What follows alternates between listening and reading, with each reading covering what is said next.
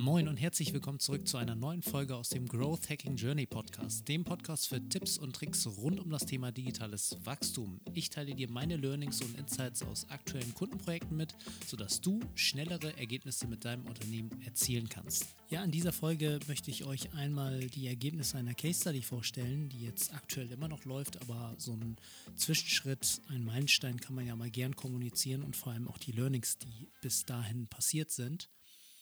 Und zwar ist das Thema, ähm, ja, es geht um ein lokales Unternehmen, ähm, eher gesagt eine Kampfsportschule, die sich in Hamburg hier befindet.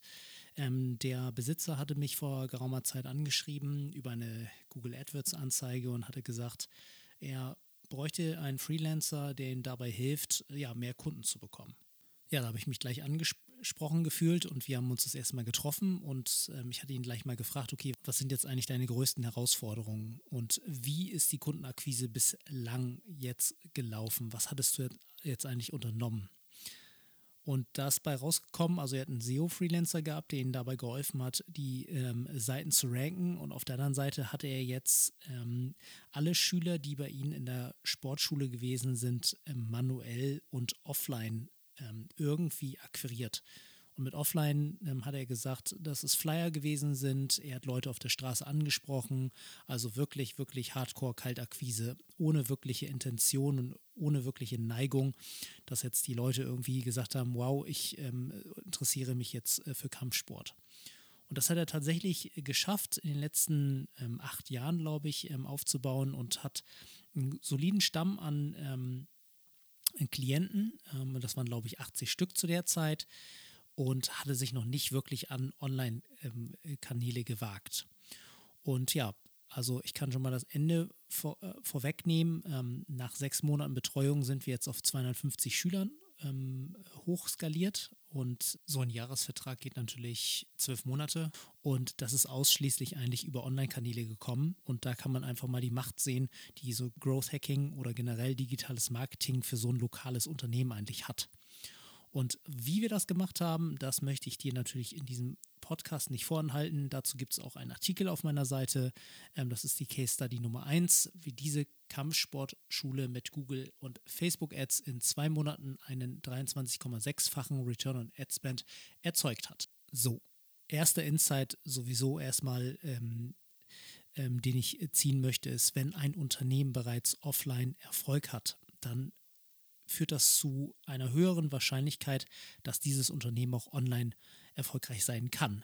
Denn wenn man offline natürlich erfolgreich ist, hat man ähm, ja schon diverse Botschaften getestet. Man weiß auf jeden Fall, wie man die Leute abholt. Und vor allem, wenn jemand Kaltakquise durchgeführt hat, weiß er auf jeden Fall, wie man die Leute ähm, ja, erfolgreich konvertiert. Und insofern gilt es erstmal, diese Botschaften herauszufinden und einmal offen zu legen und einmal niederzuschreiben, damit man schon mal einige Anknüpfungspunkte hat. Aber ich habe hier einfach mal ein paar Schritte aufgeführt, die ich dann mit ihm dann strukturiert durchgegangen bin, um so ein bisschen alles, was er jetzt bereits geleistet hat, ähm, in eine Bahn zu lenken. Wichtig hier auch an der Stelle ist, dass ähm, man natürlich bei einer Kampfsportschule die Schüler und auch die vorhandenen Kunden schon direkt greifbar in seiner Nähe hat. Das heißt, man kann einfach losgehen und auch direkt mit den Schülern sprechen und fragen, hey, wie bist du eigentlich damals auf das Unternehmen gekommen? Wie hast du gesucht und was hat dich am meisten eigentlich ähm, überzeugt? Und das sind natürlich eigentlich immer die besten Voraussetzungen, um ähm, mit Growth Hacking zu beginnen oder einfach um digital Werbung zu schalten, sich mit der Zielgruppe auseinandersetzen ähm, und ja, strukturiert Fragen zu stellen und eigentlich auch immer die gleichen Fragen, um einfach zu gucken, was die unterschiedlichen Antworten äh, sein könnten. Deswegen hatte ich bei Schritt 1 gesagt, mehr über den Gemütszustand der Schüler erfahren. Und da hat sich ein gutes Framework eigentlich erübrigt, um herauszufinden, eigentlich, äh, ja, was die Schüler bewegt hat und natürlich auch, was sie während der Zeit, die sie jetzt in der Kampfsportschule gewesen sind, durchgemacht haben und wie sie sich verändert haben. Und das äh, nennen einige digitale äh, Marketing-Experten aus den USA als zum Beispiel Vorher-Nachher-Status, Before- und After-State ähm, heißt das dann, ähm, dass man einfach die Schüler fragt, hey, äh, beschreib mal bitte dein, dein Leben und deine Herausforderungen vor dem Besuch in der Kampfsportschule. Ähm, was hast du ähm, ja, für Probleme gehabt? Äh, wo hast du gesucht und äh, wie, wie war einfach dein Gemütszustand vorher und deine täglichen Herausforderungen? Und jetzt als zweite Frage kann man stellen, wie hat sich dein Leben jetzt, nachdem du die Schule besucht hast und nachdem du jetzt einen Kurs gemacht hast bei uns, wie hat sich das positiv auf deinen Gemütszustand ausgewirkt? Und was man dann bei diesen zwei Fragen schon herausfindet, ist ja, ob der Mensch eine Transformation durchgemacht hat und wie die dann aussieht. Und da kommen ganz schöne Fragen raus, weil man dann wirklich weiß, okay, was waren die Pain Points tatsächlich, die denjenigen dazu ähm, angetrieben haben, ähm, sich bei der Kampfsportschule zu bewerben. Und auf der anderen Seite natürlich, ähm, ja, wie, wie hat sich ähm, oder funktioniert das auch, was, was ähm, man jetzt hier als Dienstleistung anbietet und wie hat das sich positiv auf ähm, den Schüler ausgewirkt? Frage Nummer drei wäre dann, ja, was würdest du deinen Freunden oder Verwandten erzählen, ähm, wenn du diese Kampfsportschule weiterempfehlen würdest? Und das ist natürlich cool auch zu erfahren, welche Charakteristiken und Attribute ähm, die Schüler dann sagen würden. Ist es dann, ja, der Trainer ist cool, die Räume sind sauber oder ähm, gute Lage oder ich habe nichts Besseres gefunden? Also da wirst du auf jeden Fall eine ehrliche Meinung erfahren und auch einsammeln können. Und insofern ist das eigentlich schon ähm, ausreichend, wenn du diese drei Fragen und die Antworten darauf einfach strukturiert abfragst und auch einmal visuell darstellst. Im Schritt zwei hast du natürlich eine Vielzahl von Daten jetzt ähm, äh, gesammelt, alles ausgeschriebene Sätze, ähm, beziehungsweise ja natürlich auch Stimmen, ähm, Kundenstimmen, die du dann eingesammelt hast. Idealerweise hast du dann immer nebenbei irgendwie einen Audiorekorder am Laufen, damit du das einfach mal ähm, nicht nur als Testimonial verwenden kannst, aber natürlich auch in ruhiger Minute nochmal ähm, genauer analysieren kann. Da ist jetzt zum Beispiel rausgekommen als Top-Herausforderung, dass viele mehr Selbstbewusstsein haben möchten und ihr Selbstwertgefühl steigern wollen. Andere sagen natürlich, ich möchte eine bessere Work-Life-Balance schaffen oder ich möchte mein Stresslevel reduzieren oder zum Beispiel ich habe Reflux und Sodbrennen, ich möchte durch Sport ähm, mein Leben tatsächlich auch mal wieder ähm, ja, einen Ausgleich finden. Und das sind natürlich auch sehr, sehr gute Sätze, weil du dann genau weißt, was der Kern ähm, des Anliegens ist. Diese Botschaften sind natürlich super gut als ähm, ja, Anzeigetitel, zum Beispiel wenn du über Google AdWords ähm, deine Anzeigen schaltest, kannst du das direkt gleich oben in die Titel mit reinschreiben. Bei einer Facebook-Ad kannst du das noch beliebig weiter ausschlachten, indem du nicht nur einen Ad-Text schreibst, sondern auch darüber ein Video machst, speziell zu diesem einen Thema mehr Selbstbewusstsein zu bekommen und wie funktioniert das. Und was du bei all dem eigentlich siehst, ist, dass eine Kampfsportschule und auch derjenige, der jetzt Kampfsportlehrer ist, dass der gar nicht so relevant ist, sondern es geht eigentlich darum, dem Menschen bei einer Transformation zu helfen, also von A nach B zu kommen. So, nachdem wir dann die Botschaften formuliert haben und auch wissen genau, was den Kunden antreibt, gilt es jetzt, diese Botschaften in die richtigen Kanäle einzusteuern.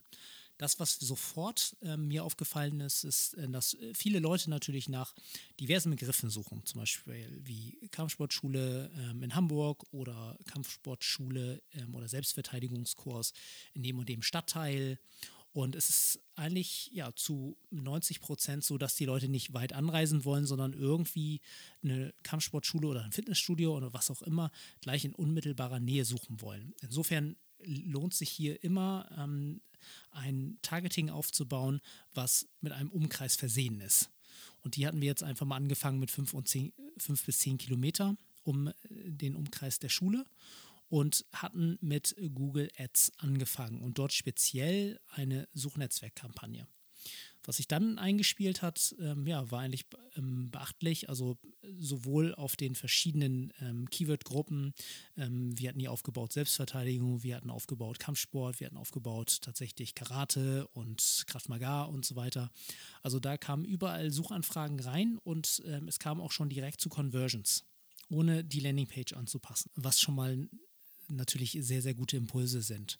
Und ja, dann hatten wir uns mal die Leads angeguckt und die Anfragen, die dann tatsächlich online reingekommen sind und hatten die dann nochmal befragt, ja, was hat dir am meisten gefallen? Und ähm, äh, wieso hattest du genau uns jetzt hier ähm, äh, gebucht, wobei es ja natürlich auch sehr, sehr viele andere Kampfsportschulen im Umkreis gibt und ja, die fanden einfach das Auftreten sympathisch und ähm, den Trainer sympathisch.